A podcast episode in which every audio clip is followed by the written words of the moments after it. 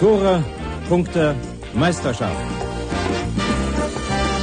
Am Mikrofon Kurt Brumme. Erste FC Köln ist deutscher Fußballmeister 1978. Overath wird hier in Düsseldorf regelmäßig ausgepfiffen, wenn er an den Ball kommt. And now it's Muller to score goal number two. Oh, goodness me. Forest are in real trouble.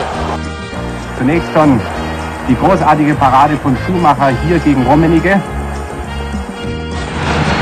Polster und Tor! 2 zu 1 für den FC Köln. Podolski, nein! Das glaube ich nicht! Der Mann, in dem dieses Kölner Herz schlägt.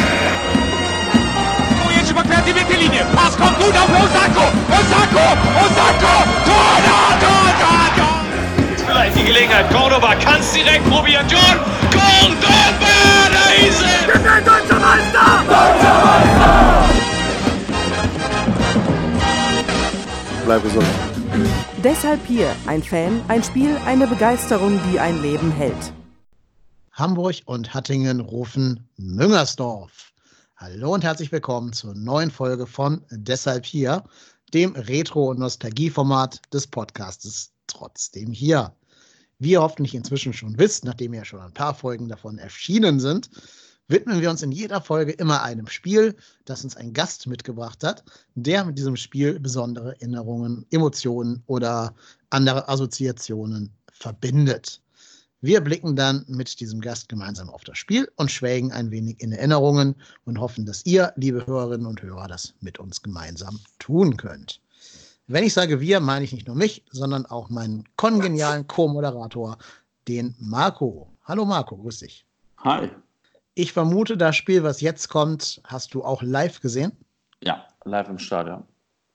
Im Stadion sogar. Wow, Mhm. okay. Ja. Ja, cool. Die Ehre habe ich leider nicht, aber da kannst du gleich ein bisschen erzählen, wie du da an Karten gekommen bist. Aber Ja. das machen wir gleich. Denn wir wollen noch nicht verraten, welches Spiel das ist. Denn diese Ehre, das, die Katze aus dem Sack zu lassen, die gebührt unserem heutigen Gast. Und unser Gast ist der Lennart. Hi Lennart, grüß dich. Hallo. Hi.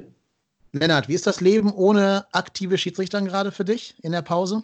Schwierig und schwierig fit zu bleiben. Also ich setze meinen kleinen Sohn schon sehr regelmäßig im Moment in den Jogging-Buggy und das fehlt mir schon. So auch die, die Spielpraxis. Also es ist einfach so. Aber du setzt dich nicht auf deinen Rücken, wie das Toni Leistner macht, um dann Liegestütze mit ihm am Rücken zu machen? Ja, als Schiedsrichter muss ich ja nur laufen. Also ich habe wirklich nur in den Beinen Fitness. Da bin ich auch ganz Okay. Alles klar. Naja, du kannst ja gerne gleich mal auf den Schiedsrichter der Partie gleich eingehen, wobei ich nicht weiß, ob es bei dem irgendwelchen Gesprächsbedarf gibt oder ob da alles in Ordnung war von den Pfiffen her. Aber erzähl uns doch mal bitte, um welches Spiel du dir ausgesucht hast. Ja, wir befinden uns im grauen, düsteren November 2017. 2. November 2017 und der erste FC Köln empfängt im Müngersdorfer Stadion Bate Borisov aus Weißrussland. Der Endstand ist dann 5 zu 2. Eigentlich das torreichste Spiel unserer Europa League-Saison. Und trotzdem habe ich das Gefühl, in manchen Erinnerungen etwas unterm Radar zwischen den Auswärtstouren und dem Überraschungssieg gegen Arsenal zu Hause. Ja, und das ist mein deshalb hier Spiel Köln gegen Bate Borisov. Mhm. Ich glaube, eine sehr würdige Wahl, weil sich wahrscheinlich noch ganz viele Hörerinnen und Hörer an dieses Spiel werden erinnern können.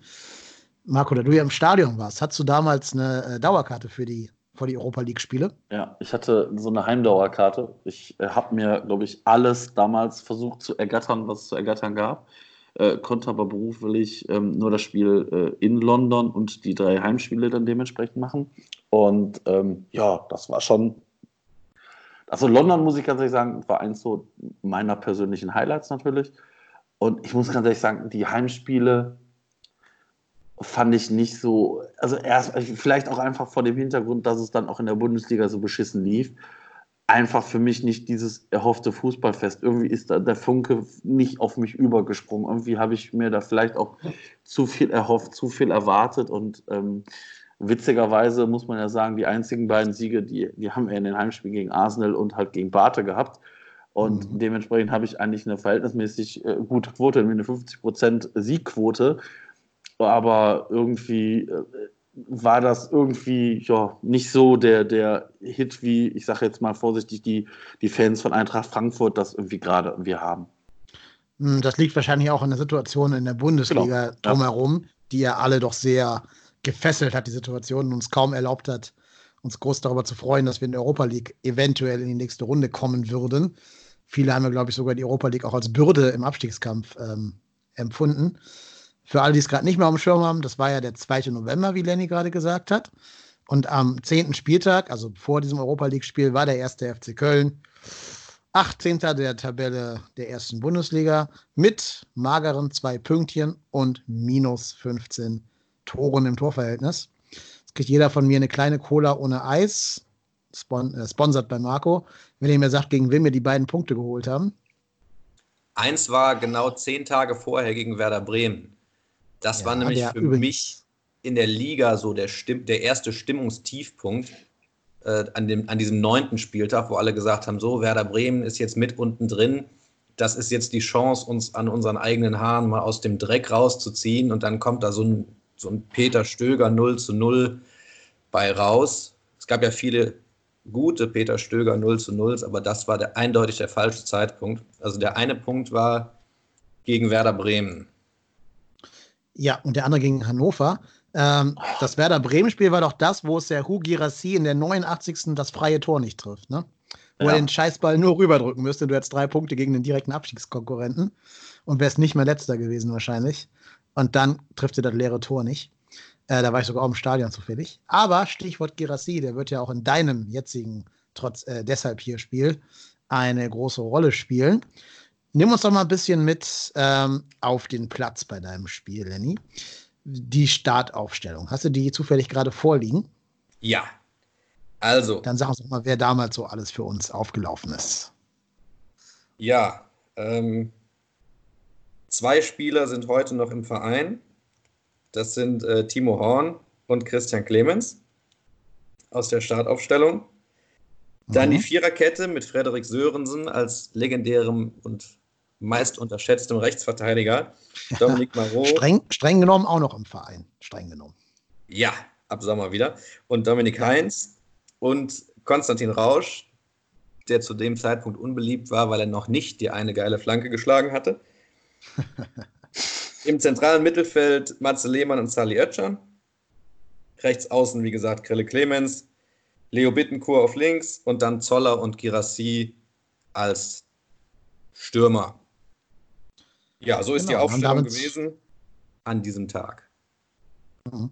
Ganz interessant finde ich ja zu gucken, wer auf der Bank gesessen hat in dem Spiel. Eigentlich Spieler, wo man ja schon erwarten würde, dass die Startelf-Potenzial in so einer doch sehr schlechten Mannschaft gehabt hätten. Ne, also Osako nur auf der Bank, der große Held von Mainz. Aber ich meine mich zu erinnern, der wäre nicht ganz fit gewesen vor dem Spiel, dass er mir angeschlagen war. Ähm, ja, Jorge Mire, ne? Damals auch schon ein Versprechen auf eine bessere Zeit, aber auch damals schon musste er mit dem harten Bankplatz Vorlieb nehmen. Und Lukas Klünter auf der Bank, obwohl Sörensen Rechtsverteidiger gespielt hat. Also ganz spannend, dieser Blick. Der lohnt sich. Wen ich vermisst habe, ist John Cordoba. Und habe ich jetzt gar nicht mehr so im Kopf, war der da verletzt oder hat Stöger den echt aus dem Kader gestrichen, so früh schon? Ich tippe auf Verletzung, weil der war in der Saison recht lange verletzt. Deswegen würde ich es mal tippen, ja. aber erinnern tue ich es jetzt auch nicht. Ich, weiß, ich müsste ja. jetzt auch ich müsste jetzt nachgucken, aber es stimmt, Cordoba nicht im Kader, stimmt, ja. Mhm. Das werden wir nebenbei so ein bisschen faktchecken. Aber du kannst uns ja, oder ihr könnt mir erstmal die Frage beantworten. Kennt ihr irgendeinen einzigen Spieler von Barte? Ja. Jesse Tumin. Den gibt es bei äh, FIFA, bei EA Sports, also auf dem freien Spielermarkt. Ja. Ach so. das einer, wenn du den jetzt kennst. Ja, das ist äh, Fakten. Ja, also gewusst ist gewusst. Also ne, das kann jeder gegenchecken. Erste Tourminen. Äh, Spielstärke, ich glaube 62 ist äh, bei EA Sports bei dem Karrieremodus immer bei den freien Spielern dabei. Ansonsten nee. Selbst mit drauf gucken und viel überlegen fällt mir da jetzt nichts auf. Das ich glaube, das Einzige, wofür die das Einzige, wofür die weißrussische Liga in vielen Jahren bekannt sein wird, ist, dass sie in der Corona-Krise als einzige einfach weitergespielt haben, ganz trocken, ja. mit Zuschauern und allem. Ansonsten, ja. glaube ich, muss man aus dem Kader von Bate 2017 wie auch 2020 niemanden kennen.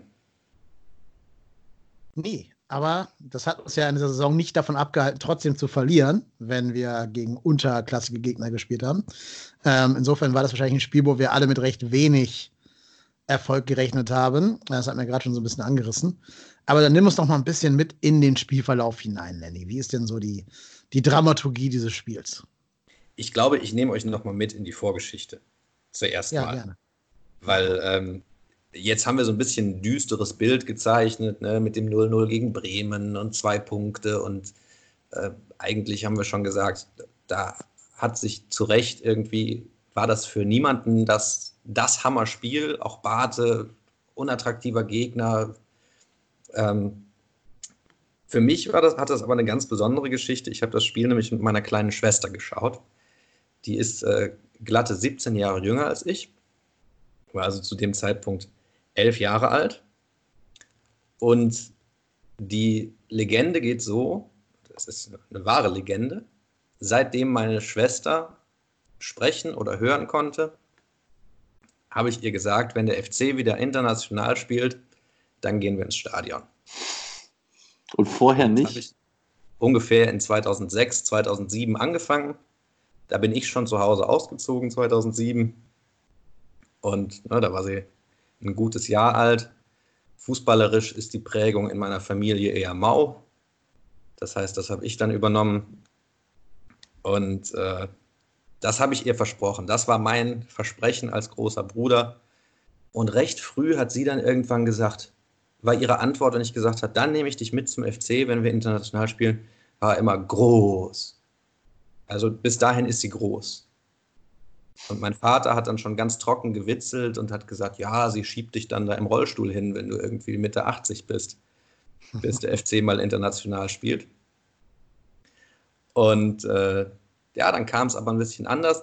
Ich habe auch die Geduld verloren zwischendrin. Wir haben mal ein Bundesligaspiel schon vorher geguckt gegen Paderborn.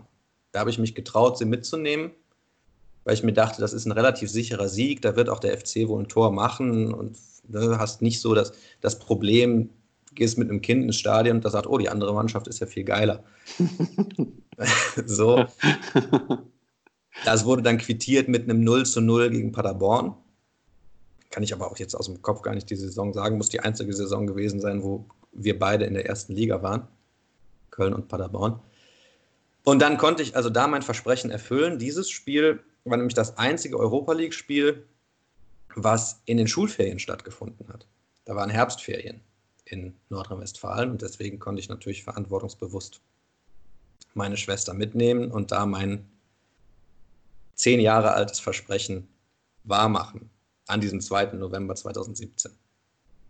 Ich also von meinem Wohnort im Norden runtergefahren nach Köln, Schwesterchen mitgenommen ins Stadion und dann haben wir uns dieses Spiel zu Gemüte geführt.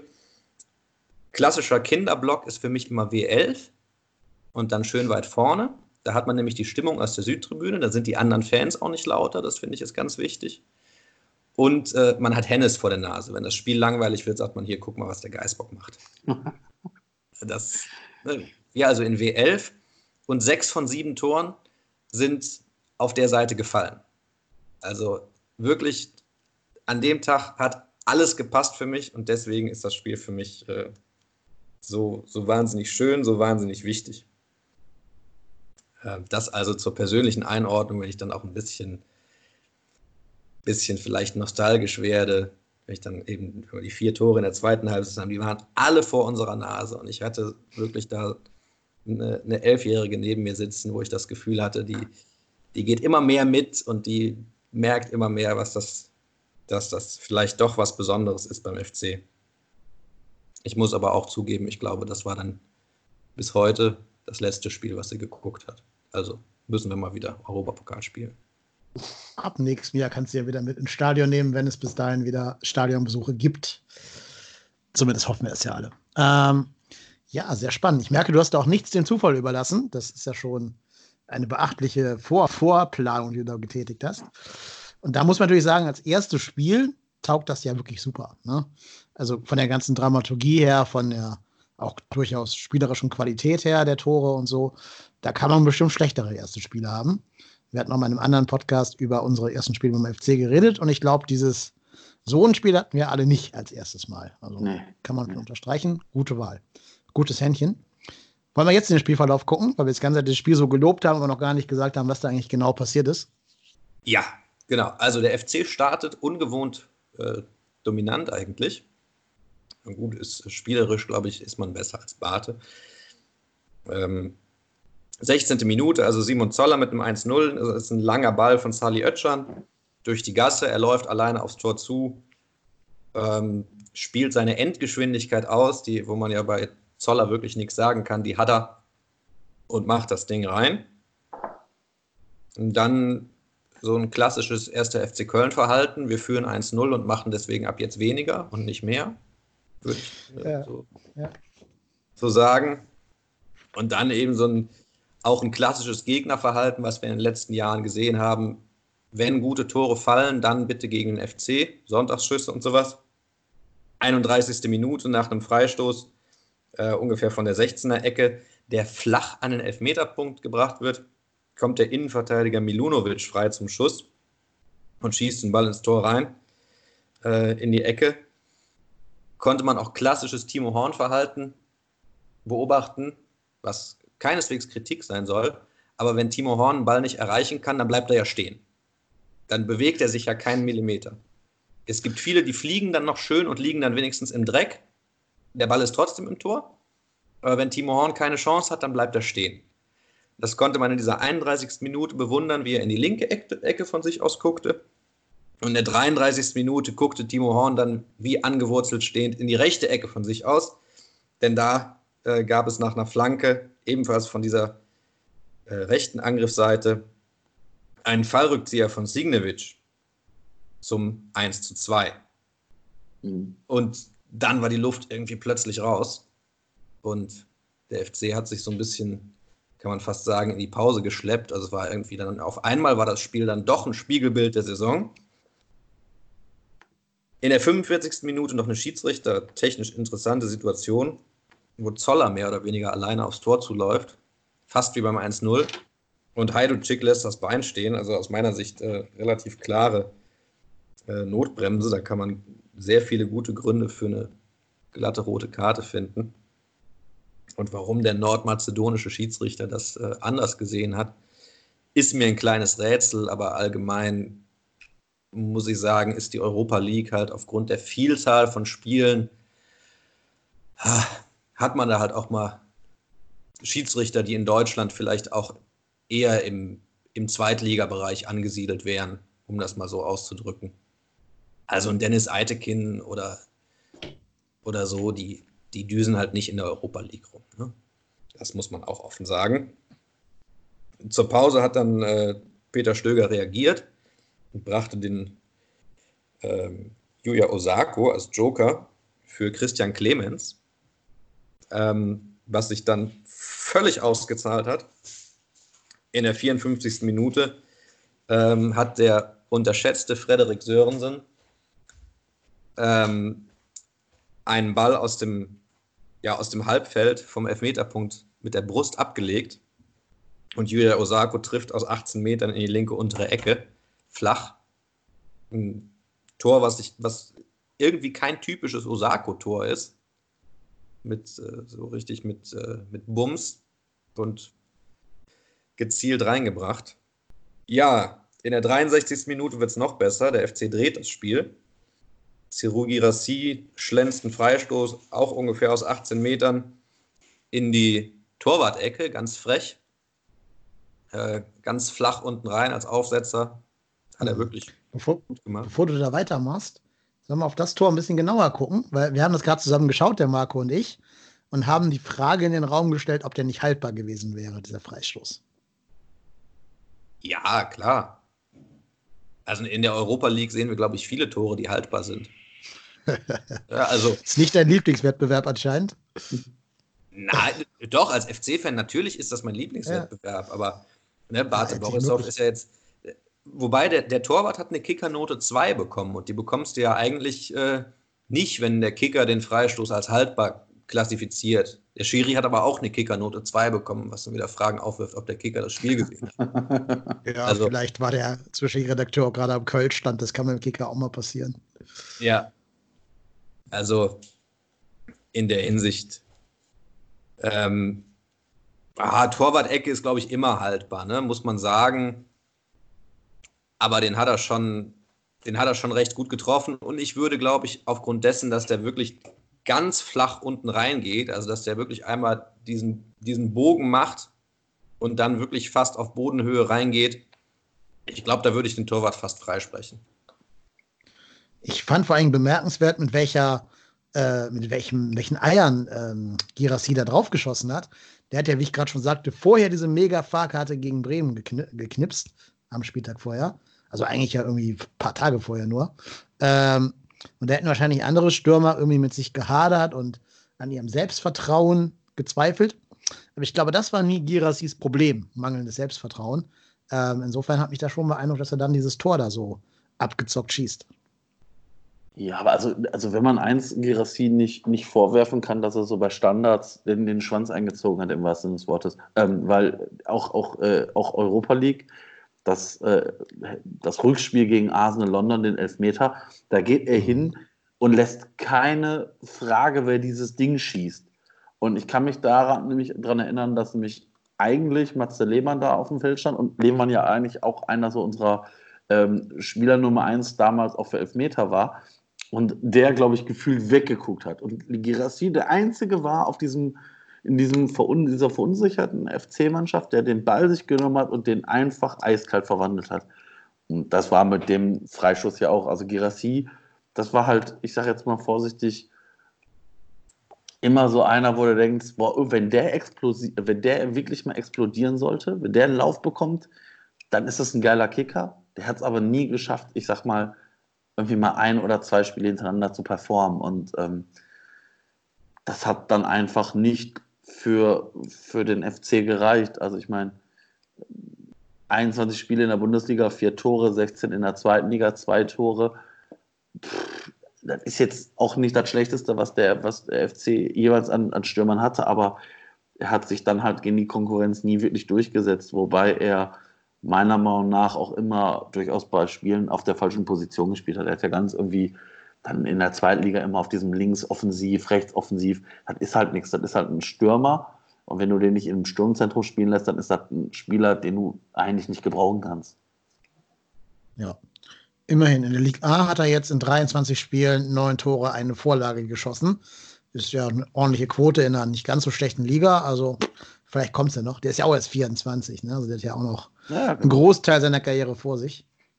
Aber ich da fand auch immer ganz cool, weil das so ein, also der war natürlich immer auch so ein bisschen Bruder Leichtfuß, aber das war ein unorthodoxer Spieler, wo du genau gemerkt hast, mit dem haben auch viele Abwehrspieler Probleme, weil der so unorthodox ist und wahrscheinlich selber gar nicht weiß, was, was er gerade vorhat, bis er es macht. Also ich fand den immer ganz cool eigentlich, ganz lässig. Ja, für mich war er mit dem Freiburg-Handspiel irgendwie durch. Ja, das, also aber das, in dem Spiel war, so, war, jeder irgendwie hinten neben der Spur ab der zweiten.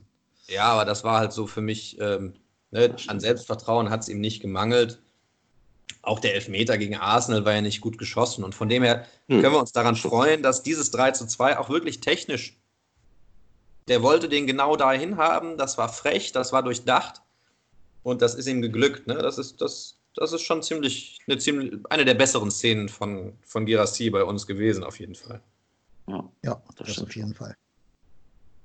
Ja, aber damit war ja die Geschichte des Spiels noch nicht zu Ende geschrieben. Es ging ja noch, zwar gab man die 63. Minute, da kam ja noch ein bisschen was. Genau. Also erstmal dieser Freistoß. Wie gesagt, muss man sich auch vorstellen, von W11 ne, und dann dieser Freistoß da reingesetzt. Wirklich selten war W11 so ein guter Platz wie in diesem Spiel. und äh, ja, der FC verlegte sich mehr und mehr aufs Kontern mit dem 3-2 im Rücken. Und ähm, Milos Jojic kam dann, nachdem Girassi sich an den Oberschenkel gefasst hatte. Aber der prägende Spieler dieser zweiten Halbzeit war Yuya Osako, der dann das 4 zu 2 machte. bei einem Konter Leo Bittenkur mit so einer halb hohen Flanke und äh, Osako im Stile eines Mittelstürmers, wie wir ihn, wie gesagt, selten gesehen haben, vollstreckt er da. Mhm. Übrigens nach dem wunderbaren Pass von Jojic, ne? Also dieser, dieser Querpass auf Osako, äh, Quatsch, auf Bittencourt, der dann die Flanke reinschlägt, so war das. Der war schon allererste Sahne. Ja, ja das stimmt, aber auch, auch wenn man sich das Spiel dann nochmal anguckt, wie viel Platz auch Bittenkurt hat. Also der, ich sage jetzt mal vorsichtig, als er den Ball annimmt, bestimmt fünf, sechs Meter um ihn herum, kein Spieler. Und ich glaube, dann, dann hat er eine gezielte Richtung, Richtung 16er macht. Und Flanke ist auch wirklich nicht, nicht schlecht. Aber auch da, ich glaube, wenn der, wenn der Torhüter ein bisschen aktiver rauskommt, fängt er das Ding halt vor Osako ab. Und ähm, ja, aber das muss ich ganz ehrlich, muss ich jetzt sagen, bei dem 4-2, das war auch jetzt nicht so. Da haben wir schlechtere Spielzüge in der Saison gesehen. Ja, man jo. muss sich schon sehr deutlich fragen, wie man das Hinspiel gegen Barte verlieren konnte. Ja, das stimmt. Weil die wirklich dann ja. auseinandergefallen sind, ähm, noch ein bisschen getreten haben, also auch in der, äh, in der 62. Minute vor diesem Girassi-Freistoß, da wird äh, Bittenkur umgesenzt, relativ ohne Chance um den Ball, kein bösartiges Foul, aber da gibt es auch Leute, die dann sagen, so, jetzt habe ich die Schnauze voll und jetzt gehst du duschen. Ähm, also Barte wirklich da mit, ja, mit sehr, sehr überschaubaren Mitteln und dann eben auch auseinandergebrochen. Dadurch in der 90. Minute war dann wieder Bittenkur durch und Milos Jojic, der frisch war, lief dann durch und köpfte den Ball aus wenigen Metern zum 5 zu 2 wieder vor der Südtribüne ins Netz. Und äh, ja, so war das Spiel dann zu Ende. Mhm. Auch da war sich der Innenverteidiger, auch da, weil sich der Innenverteidiger entschieden hat, hinter Jojic zu stehen, statt vor Jojic. Also unterm Strich muss man schon sagen, es war wirklich eine nicht Bundesliga-Niveau habende Mannschaft, gegen die wir da gespielt haben. Trotzdem muss natürlich erstmal gewinnen, gerade nach den Rückschlägen. Also insofern ähm, will ich dem FC da jetzt nicht irgendwie schlechter reden, als er war. Aber du hast schon recht. Also ich habe mich dann auch gefragt, rückblickend, wie man da das Hinspiel verlieren konnte. Und hätte man das gewonnen, wären wir, glaube ich, sogar im 16. Finale gewesen, wenn ich mich nicht täusche. Am Ende fehlten ja weniger als drei Punkte, meine ich. Ja, zumindest hätte uns der, hätten wir dann ähm, hätte uns dann ein Punkt in Belgrad gereicht. Ne? Also das war ja, glaube ich, diese Nummer am Ende. Ja, ja. Nee, also ich glaube, mit einem Sieg gegen, gegen äh, Borisov wären wir auch gegen Roter Stern Belgrad am letzten Spieltag äh, durch gewesen. Stimmt, dann hätten wir schon neun gehabt. Genau, weil dann hätten wir nämlich neun gehabt und äh, damit wären wir, ich würde jetzt mal sagen, safe äh, durch gewesen. Aber hatte, wie viel hatte denn Belgrad? Ich guck mal gerade immer rein. Belgrad hatte, weil wir hatten nämlich, glaube ich, nachher, Belgrad hatte, glaube ich, nämlich acht, äh, neun, neun. Aber wir hätten auf jeden Fall äh, wahrscheinlich das bessere Torverhältnis gehabt. Ja, aber da zählt der direkte Vergleich und dann hätten wir beide Spiele gegen Belgrad jo, verloren stimmt. gehabt. Ja, stimmt. Das stimmt. Ich glaube, ja. das war nämlich die Nummer. Also, wie gesagt, mit dem Sieg hätte uns ein Punkt in Belgrad gereicht, aber nach Belgrad fahren und einen Punkt brauchen wäre ja auch eine ganz andere Situation gewesen, als, als mit dieser Rumpftruppe da auf Sieg spielen zu müssen, ne, in, diese, in dieser Schüssel. Ja, das jo. stimmt schon. Genau. Und dann sind du und deine elfjährige Schwester erstmal ins Brauhaus gefahren und habt euch da abgeschossen. So muss ich mir das Nein. oder? Nein, Selbst, Mensch. Selbstverständlich äh, habe ich mich da ganz anständig verhalten. Also ein bisschen Feierstimmung war auf jeden Fall. Es war auch so, ein, so eine Last, die äh, jetzt muss man sich ja reinziehen. Ne? Das war seit dem, das war der erste Sieg seit dem Mainz-Spiel. Mhm. Ja, also, also jetzt mal. Arsenal, Arsenal war später, also das Arsenal, war später. Arsenal, Arsenal Okay. war drei Wochen später. Ja. Ah, okay. Ja, ja, Das ja. war jetzt der vierte Gruppenspieltag. Im ähm, November, krass. Ja, ja, ja, ihr habt recht. Also Boah, da fiel Alter. auch so ein gewisser, Ah, trotzdem natürlich auch das Stadion gut gespickt war mit Eventfans. Muss ich mich ja selber an dem Tag auch dazu zählen, ne? aus Hamburg dazugereist und die Schwester zum, zum ersten großen Spiel mitgenommen. Gibt ja gar keinen, gar keinen größeren Eventfan. Aber äh, trotzdem hat sich da einfach so eine erleichterte, gelöste Stimmung breit gemacht. Ne? Das war schon, auf einmal hatten alle wieder Bock zu feiern, auf einmal wussten alle wieder so, was, was wir uns eigentlich vom Europapokal erhofft haben. Ne, mal irgendwie wirklich die Spiele als Bonusspiele sehen zu können, sich da freischwimmen zu können, dass ein Spieler wie Osako sich da Selbstvertrauen holt und auf einmal, auf einmal Buden macht, die er sonst vielleicht, die er sonst vielleicht nicht macht. Äh, so, dass Simon Zoller wieder weiß, was er kann, dass Girassi sich Selbstvertrauen holt, was er dann eine Woche später oder drei Wochen später gegen Arsenal ausspielen konnte oder sowas. Ne? Also das, da hat man wirklich das Gefühl, Mensch, ah, das, das könnte doch noch was werden mit uns in dieser Saison. Mhm. Ja, die, die Europa League spielt äh, spiegelbildlich, ne? Also den, gegen den du am ersten Spieltag spielst, spielst du am sechsten Spieltag dann, ne? Ja. Nee, okay. nee, nee, nee. Ich glaube, in Arsenal war das. Äh, war das war fünfte, das ist Spiel. ganz komisch genau. durchmischt. Ach so, ist, okay. Arsenal war ja. das fünfte Spiel. Das letzte muss ja Belgrad letzte, gewesen sein. Genau, ja. das letzte war dann das Spiel in Belgrad. Mhm. Ich war gerade verwirrt. Ja, ja, genau. Ergibt aber alles Sinn. Ja, ja klasse Spiel. Ähm, jetzt für Hörer, die vielleicht irgendwie ganz, ganz, ganz frisch beim FC sind und sich jetzt fragen, ist es denn dem Verein gelungen, jetzt den Schwung aus der Europa League dann mit in die Saison zu retten? Tja, soll man dem mal die Auflösung dieser Frage zuteil werden lassen? ja. Mach du mal, Marco, du hast dich ja da schlau gemacht. ja, es ist, glaube ich, am Ende nicht so ganz ausgegangen. Äh, wir haben dann, äh, ja, mit Stefan Rutenbeck kam dann als, als neuer Trainer. Ähm, Peter Stöger hatte dann äh, kurze Zeit später, war nicht mehr Trainer, ist ja dann sogar zu Borussia Dortmund gewechselt. Ähm, ja, also es war dann leider eine Abstiegssaison, die der FC hatte.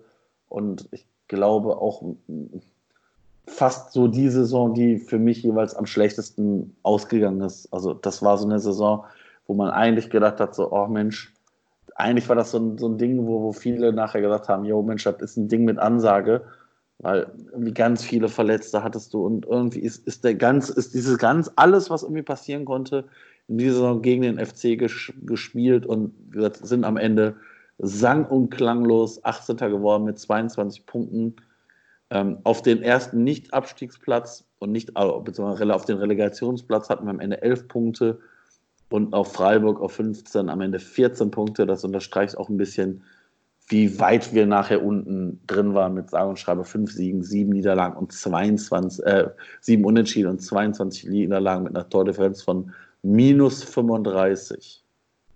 Mhm. Jo, und direkt das Spiel nach dem Bart-Spiel hat man auch sang- und klanglos 3 zu 0 gegen Hoffenheim verloren. Also mit Schwung, mit rübernehmen war da leider gar nichts. Nee. Ja, das war so ein bisschen die Saison, die Bremen gerade spielt. Ne? Also viele Stammspieler verletzt, dann später auch. Hm, es gelingt irgendwie gar nichts. Jeder gute Ansatz wird dir sofort wieder mit irgendwelchen eklatanten Fehlern zunichte gemacht. Ja, ich glaube, an die Saison wollen wir uns gar nicht zu genau erinnern und legen da mal so ein bisschen den Mantel des Schweigens drüber. Wir sind ja zurück. Wir haben es ja wieder geschafft. Ja. So, das stimmt. Ja, jetzt habt ihr mir ein bisschen Dämpfer verpasst. Ne? Da muss ich, das, das, das, muss ich schon ehrlich sagen. Wir sind doch, wir haben hier gerade 5 zu 2 gegen Barte gewonnen. Ich weiß nicht, wann, wann haben wir denn das, ihr, ihr Statistiker, wann haben wir das letzte Mal fünf Tore in einem Heimspiel geschossen? In der Europa League oder in jedem Spiel?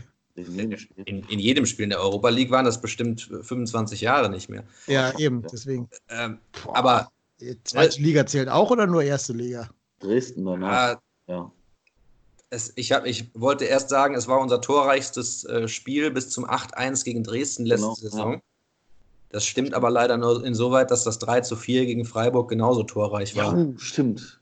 Ja, stimmt. Ja, gut, aber oh, da haben wir die Tore nicht erzielt. Das äh, oh. war mir dann doch ein bisschen bitter als Einstieg zu sagen, ein torreiches, ja. tolles Spiel. Nein, also für mich war das wirklich so, das war dieses Versprechen, äh, was ich wahrmachen konnte. Dass ich sagte, wenn der FC im Europapokal spielt, und das war ja damals, ähm, äh, das war ja damals so 2006, 2007 war das schon einigermaßen absurd.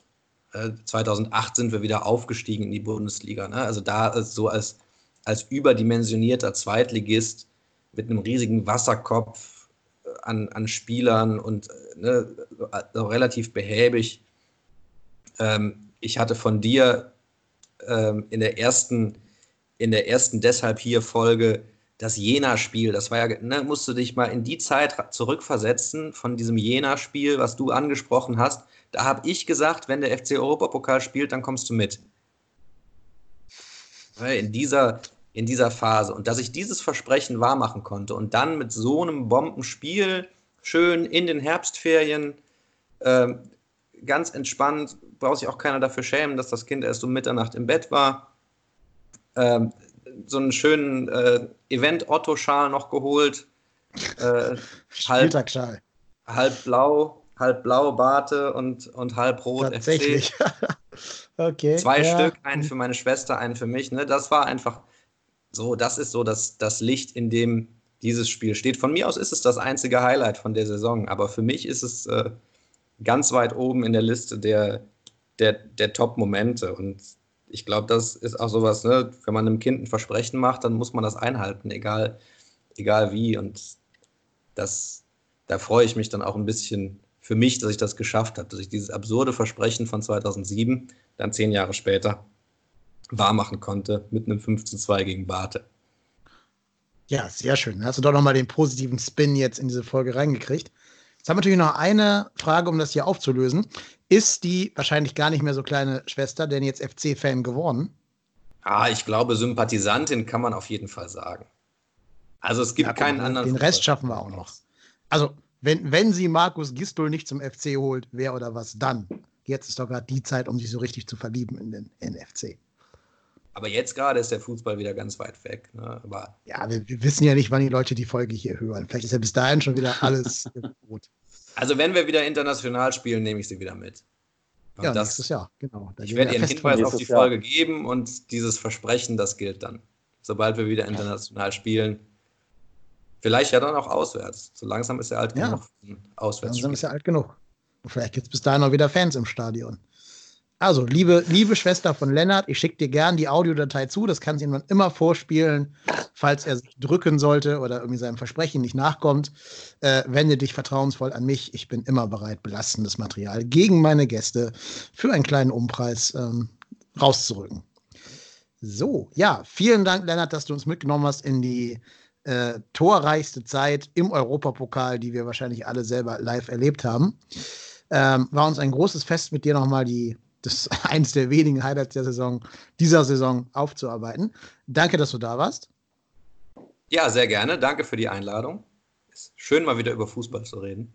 Ja, absolut. Und du bist natürlich immer herzlich eingeladen, auch zu normalen Folgen wiederzukommen, auch wenn es nichts über Schiedsrichterei und Schiedsrichterwesen zu sagen gibt in dem Spiel, was ja hoffentlich ab jetzt immer der Fall sein wird, dass wir nicht über den Schiedsrichter reden müssen.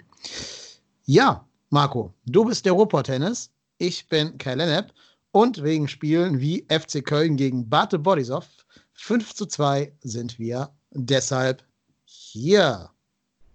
Das war eine weitere Folge Deshalb hier, dem Mini-Format des Trotzdem hier Podcasts. Wir nehmen diese Mini-Folgen auf, um Leute zu unterstützen, die das im Moment brauchen. Nicht nur durch Audio-Content, sondern auch durch Spenden. Daher gehen alle Spenden, die wir im März und April erhalten, ohne Abzüge an die Tafeln Köln. Wie ihr spenden könnt, erfahrt ihr unter spenden.trotzdemhier.de.